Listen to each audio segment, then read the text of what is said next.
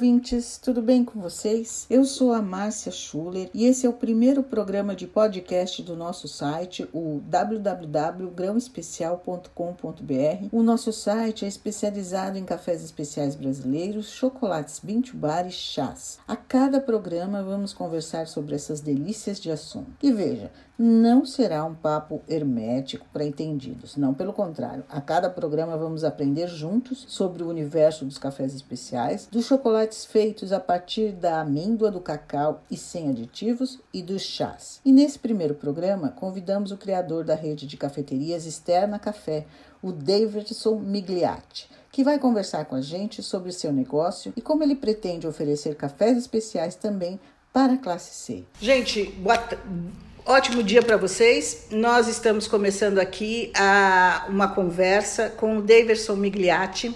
O Daverson é, vou repetir porque eu falei errado, é Daverson. É, ele é fundador da rede de cafeterias Externa Café. E ele acabou de adquirir também uma outra rede de cafés, a Moinho, né? A gente está muito feliz porque o Daverson mostrou que é possível vender café especial em grande quantidade para o público normal brasileiro que não é especialista em café a um preço é, muito decente. Então, Davidson, tudo bem com você? Tudo ótimo, obrigado pelo convite. Imagina, é, eu que te agradeço a participação. Primeira coisa que eu queria conversar com você é que na primeira vez que a gente se encontrou e que eu fiz uma entrevista com você e que foi lá em 2018, você ia fechar o ano de 2018 com 35 cafeterias. Hoje, nós estamos no primeiro mês de janeiro de 2020 apenas e você já adquiriu uma nova, uma outra rede de cafeterias, a Moinho. Explica pra gente como é que aconteceu isso, esse sucesso tão grande em tão pouco tempo. Legal. É, a gente começou a rede em 2015, formatou para franquia em 2016 e degrau por degrau as coisas foram acontecendo. Né? A gente começou é, a abrir em ambientes corporativos, né, que talvez foi uma grande sacada, porque são ambientes onde as pessoas gostam de café e consomem o café mais uma vez por dia. Né? Então, o café da manhã, o café após o almoço e no final do dia. E a gente começou a perceber que tinha uma carência muito grande, não só em São Paulo capital, como no Brasil todo. Né? Tanto é que agora a gente já tem lojas no Rio, Brasília, BH, estamos em obra em Curitiba. Então, é, essa carência nos possibilitou a crescer rapidamente né? e possibilitando, possibilitando até a aquisição de uma nova rede para virar a Externa Café também e a gente chegar aí nesse primeiro trimestre de 2020, se Deus quiser, até 100 lojas. Só vamos voltar um pouquinho. 2018 você terminou com quantas lojas? 35. 35, que foi o que a gente falou na época. No ano passado, 2019, você fechou com quantas cafeterias? 85 franqueados. 85 franqueados. E agora é isso que você está dizendo até primeiro trimestre. primeiro trimestre de 2020. Chegar 100 lojas. Chegar a 100 lojas. Exatamente. E... Vendendo café acima de 83 pontos, é isso mesmo? A gente coloca na rede sempre acima de 85 pontos. 85 Exatamente. pontos. Exatamente. Tá. A gente passa o café para o Key Grader e se validar 85 pontos, ele é um café apto a ser o café do mês. E o nosso café da casa, já é conhecido dos nossos clientes, é café especial de 85 pontos. E você até o final do ano, espera que esse número chegue a quantas casas, a quantas cafeterias? Provavelmente a gente tem visto pelo, pelo que está acontecendo no mercado brasileiro, né, com a Selic a 4,5% e as pessoas olhando para os seus investimentos em banco ou em imóveis é, derretendo, né, vai forçar naturalmente, como acontece nos países é, de primeiro mundo, investir no varejo, né, investir em negócio. Então eu acredito, sem sombra de dúvida, que vai ter um crescimento muito grande e eu espero que a gente chegue aí a 150 franqueados. Né? Então, nossa meta aqui é chegar em 150 franqueados, não necessariamente que estarão abertas, porém, mas a gente quer ter essas 150 pessoas trabalhando aí para crescer esse café especial, crescer as cafeterias. Você, com 150 é, franqueados, qual que é a, a, conta que se faz? Quantas, quantos cafezinhos por dia você vai estar vendendo até o final de 2020? A gente terminou dezembro de 2019 atendendo 160 mil pessoas por mês. Né? Então, Uau, hein? É bastante café, é bastante gente. Então a ideia é, obviamente, dobrar esse número, né? atender muito mais pessoas, porque as pessoas não conhecem.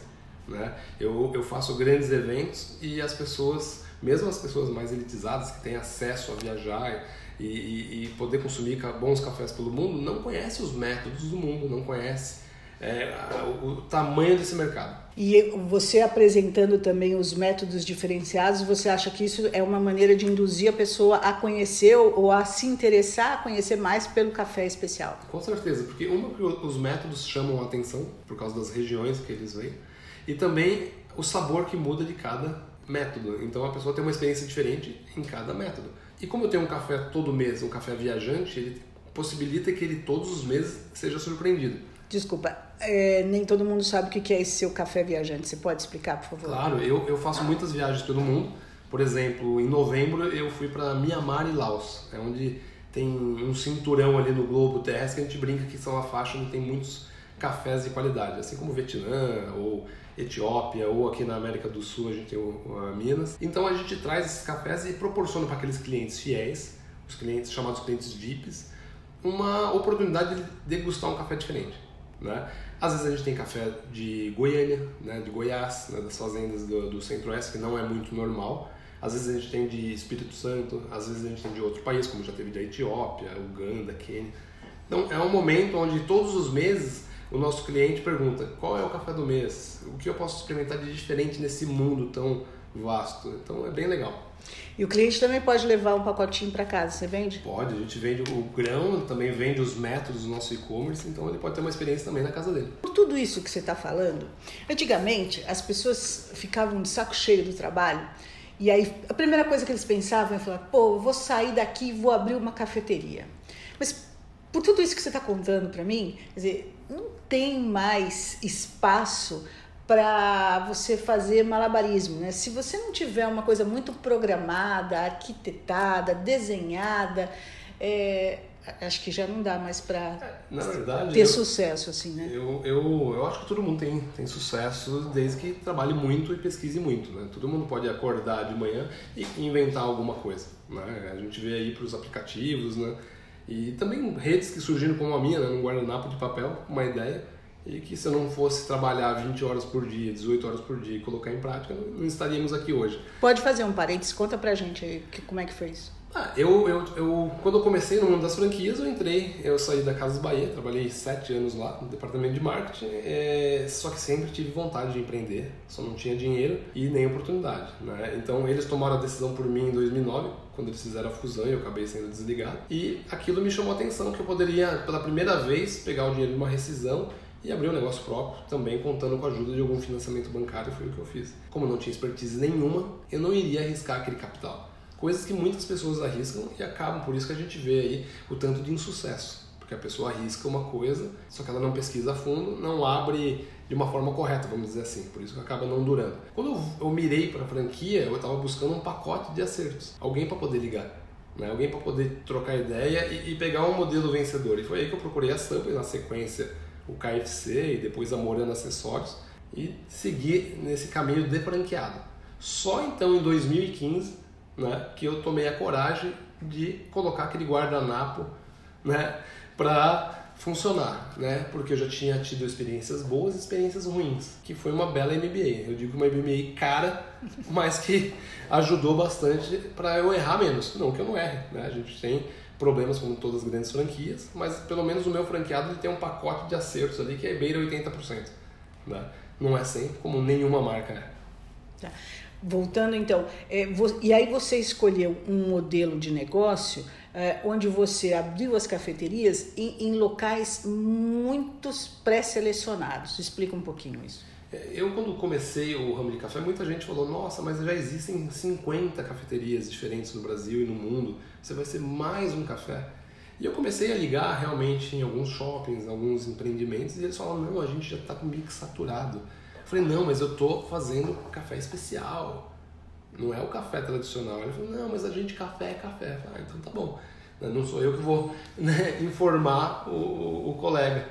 E aí eu, eu fui para aqueles ambientes onde eles queriam qualidade, queriam ouvir e queriam proporcionar para as pessoas uma, uma nova experiência.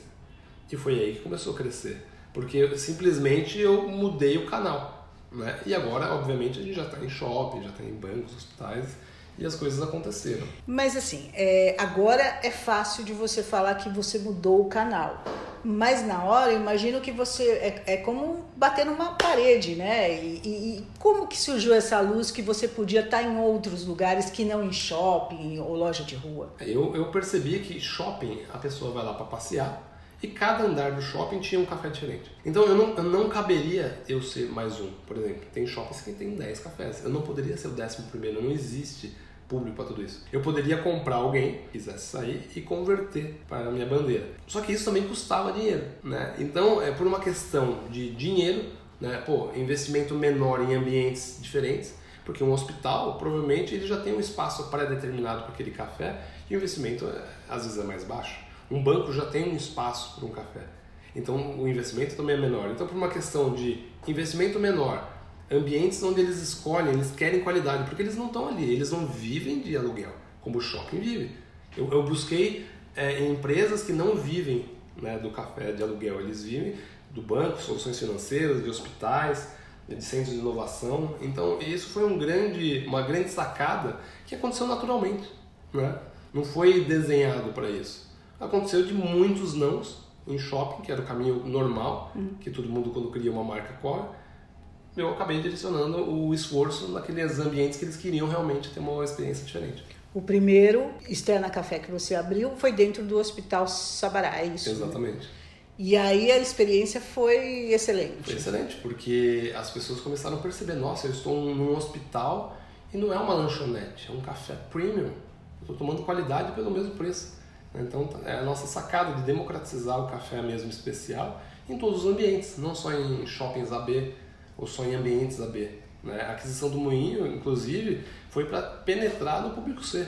Eles estão posicionados em hipermercados como Sans Club, Extra, Carrefour, é, ambientes mais C como Shopping Mais.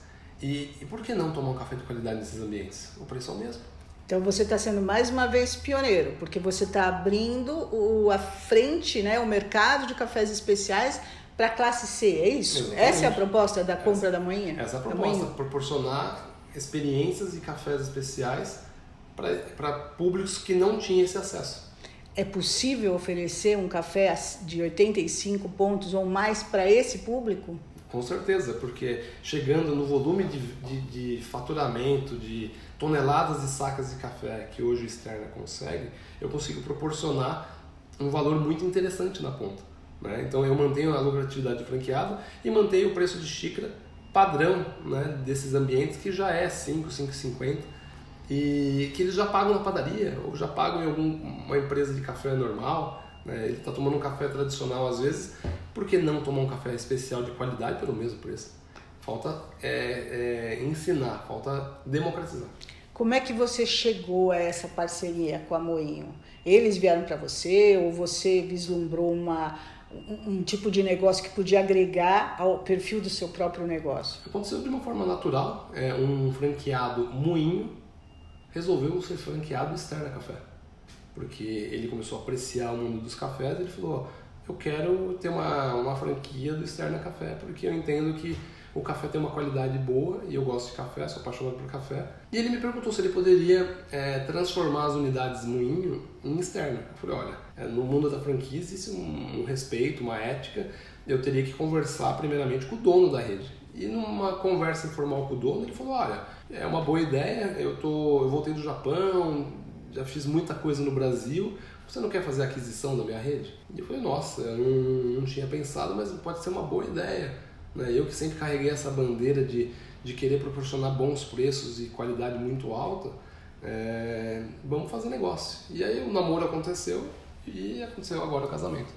E, e, a ideia é que os preços, tanto do. Como é que vai ser? Vai ter mudança de marca? O que, que você definiu? Eles, eles, eles são posicionados em ambiente C e para ter uma certa diferenciação é, que o cardápio como um todo requer, vai ser Externa Café Express. Então é um café mais rápido, é um café que você não tem é, tanto tempo para ficar é, esperando. São ambientes que é, uma, é, um consumo imediato, quase um to-go, né? um autosserviço. E aí a gente vai fazer essa rolloutagem, né? vai trocar essa bandeira ao longo dos próximos 3, 4 meses. Então, enxoval de xícaras, uniforme, fachada. Mas são ajustes tranquilos, né? porque afinal o avião já está voando. Quantas lojas a Moinho? São 11 lojas. 11 lojas. Basicamente São Paulo? São Paulo, capital. E aí depois você dando tudo certo com o negócio, você pode alcançar ou alçar outros voos? É com certeza. É, é uma coisa, é uma experiência que foi bacana, é, está dando certo. E a gente tem feito isso em casos pontuais. Né? Muitas pessoas que abriram aquele café sem marca, daquele sonho de quando saiu do emprego, hoje bate na minha porta e fala: Olha, eu amo café, mas estou sendo humilde em falar que não tenho expertise. A gente não pode transformar o meu negócio num Star Café? E por que não, né? E eu fico muito feliz com isso. A gente está conversando com várias pessoas e falou: Claro, a gente pode te ajudar, porque hoje o meu poder de compra é muito melhor que o seu, que, tem uma loja só. Então, provavelmente você virando Star Café, você vai ter margens melhores. Eu vou proporcionar a você um, um caminhão de, de ferramentas né, que eu aprendi ao longo dos 10 anos. Vou aprender com eles também, né, com esse período de, de, de abertura de loja. E a gente pensa sim em fazer algumas trocas de bandeira nesse sentido. Com a tua experiência com o tamanho da marca agora, é, aquele cara que está abrindo a cafeteria agora e que não tem expertise, que não tem é, esse conhecimento com o café, qual é o primeiro conselho que você dá para essa pessoa? Um cara que acordou e resolveu Acordou e resolveu, vou abrir uma cafeteria. Estou de saco cheio do meu chefe hoje, vou abrir uma cafeteria. É, antes dele tomar dessa decisão, eu aconselharia ele a fazer diversos treinamentos e cursos que o mercado disponibiliza. Hoje, com o celular na mão, ele pode ter tudo, coisa que eu em 2009 não tinha. Né? Então, a informação que é poder hoje está nas nossas mãos. Então, ele tem que buscar isso. Então eu aconselho ele sim a fazer um curso de Empretec do Sebrae, eu aconselho ele sim a se aproximar da BF, que apesar de ser franquia, tem diversos cursos entendendo franchising. Então, é, a participar de feiras, eventos e viajar. Porque viajar abre a cabeça, abre o mundo e você vê modelos de negócio interessantes. Nesse aspecto você é um expert, né? Quantos ah, países você conhece? 61. qual, é o, qual é o país, qual é o, a bola da vez agora? Qual vai ser o próximo? Olha, eu quis ir para Mianmar e Laos por causa disso. Porque eles são a bola da vez. Né? Ah, é? São dois países maravilhosos que ficaram fechados por muitos anos, né? sofreram muito. Só para ter uma ideia, a Coca-Cola chegou lá fazem três anos. Né? Então, é um país que tem poucos turistas, porém tem um, é uma riqueza de, de café, uma riqueza de beleza natural, de patrimônio da humanidade. Né? Tem mais de 2 mil templos em Bagan, em Myanmar, que, que é maravilhoso. Então, é, e está barato. Né? Então o real vale muito lá, diferente de a gente ir para os Estados Unidos ou para a Europa. Agora, vamos pegar esse gancho da viagem, que é uma coisa que você gosta muito e eu também. A, a, a, tua ideia de montar o Externa veio depois de uma viagem que você fez à Coreia do Sul, correto? E que você viu lá que, na realidade, a Coreia do Sul tem mais de 16 mil cafeterias e é um país micro, né? Se você comparar com, com a extensão do Brasil. É isso mesmo. Com certeza. É, o, o, desejo de abrir alguma coisa começou em 2007, na primeira volta ao mundo. Ah, tá. Né? Sua primeira volta ao mundo. Eu, eu, trabalhava na Casa Bahia, vendi meu carro, né? Comprei o ticket, reservei os albergues, viajei. Quando eu voltei, apesar de voltar a pé, eu voltei com a cabeça cheia de ideia. E aquilo cresceu ainda mais depois que fui desligado em 2009. E eu aproveitei, já que estava desligado, eu fiz mais um. E aquilo me ajudou ainda mais a querer um dia abrir alguma coisa, aproveitando esse, essa experiência. E a terceira, em 2012, eu tive a certeza. Né? E na sequência, quando eu visitei a Coreia do Sul, então, eu falei, nossa, é café, porque lá já aconteceu, né? Lá já aconteceu vinho, já aconteceu cerveja, já aconteceu café. Tive na Rússia na Copa do Mundo 2018, lá na Rússia já aconteceu. O pessoal conhece de café especial. E no Brasil, isso está ainda engateando, né? Nós temos 90% que vai para fora, só 10% que fica interno. Apesar de crescer 18%, né, o consumo de café especial todos os anos, é muito pouco. Então a gente sai e conversa com os nossos clientes e 160 mil pessoas que passam mensalmente nas nossas lojas, aos poucos eles vão entendendo a diferenciação. Né? Então é um trabalho que toda a cadeia de café especial faz junto. Teve algum modelo de negócio que você se inspirou? Que não era de café, que não era de, de cafeteria, ou se era um internacional, alguma coisa que realmente falou assim, não, eu queria ter um negócio parecido com esse? É, eu vi muitas cafeterias pelo mundo, né? Eu, eu adorei a Blue Bottle, eu me apaixonei pela inteligência, é, mas eu não queria copiar nada. Né? Eu queria simplesmente colocar o que eu vi pelo mundo numa, num ponto de venda. Né? Tanto é que a nossa identidade visual é, foi, é toda única e exclusiva, você não vê ninguém. Agora você vê alguns, né, algumas pessoas copiando algumas coisas, né? A gente tem saca de café desde 2015 nas lojas e agora a gente começa a ver algumas cafeterias colocando. A gente tem métodos de extração do mundo desde 2015 e agora a gente vê várias cafeterias tradicionais e com mais de 40 anos de vida colocando. Eu acho até engraçado, né? Que a gente está formando opinião com apenas 3 anos e meio de vida né, no franchise. Então, a gente basicamente se inspirou com, com o que eu vi pelo mundo, né? Mas se eu posso falar alguém que eu admiro muito é a Blue Bottle e a inteligência. Ambas hoje em dia são, são, é, são grandes empresas, são proprietárias das duas marcas que nasceram nichadas. quase nichadas, exatamente, né? É, você acha que esse é um caminho que pode acontecer no Brasil? Ah, o mercado brasileiro é enorme, né? Então muita gente de fora tem olhado o Brasil principalmente nesses últimos anos de crise, né? que é o ano que fica mais barato. E não tenho dúvidas, com o amadurecimento do consumo né, da, da população, vai surgir grandes players querendo vir. Por exemplo, a gente. Você acha que o Brasil já mereceria uma Starbucks Reserve, por exemplo? Com certeza. Porque a gente vê cidades como Milão, que tem uma população relativamente pequena, óbvio que tem um, um público passante, turístico muito grande, mas é, não chega nem aos pés de São Paulo. É um consumo que eu falo, né? O Brasil pode derreter, mas São Paulo continua de pé, né? Então, com certeza merece. E o que, que você acha que vai ser a, a qual é a nova tendência? Você nas suas viagens, nas suas andanças, você consegue perceber alguma nova tendência no mercado de cafés especiais? É o que eu vi nessas últimas viagens, né? Rússia, Tailândia, Mianmar, Laos, apesar de ser países né, pequenos, né? eles têm muita criatividade né, e muita propriedade. Então eu visitei algumas cafeterias que uma levantava a bandeira da música. Né? Então você não tinha Wi-Fi, não tinha internet, você tinha violão, gaita, para ficar lá curtindo um bom café especial, uma boa conversa e tocando música.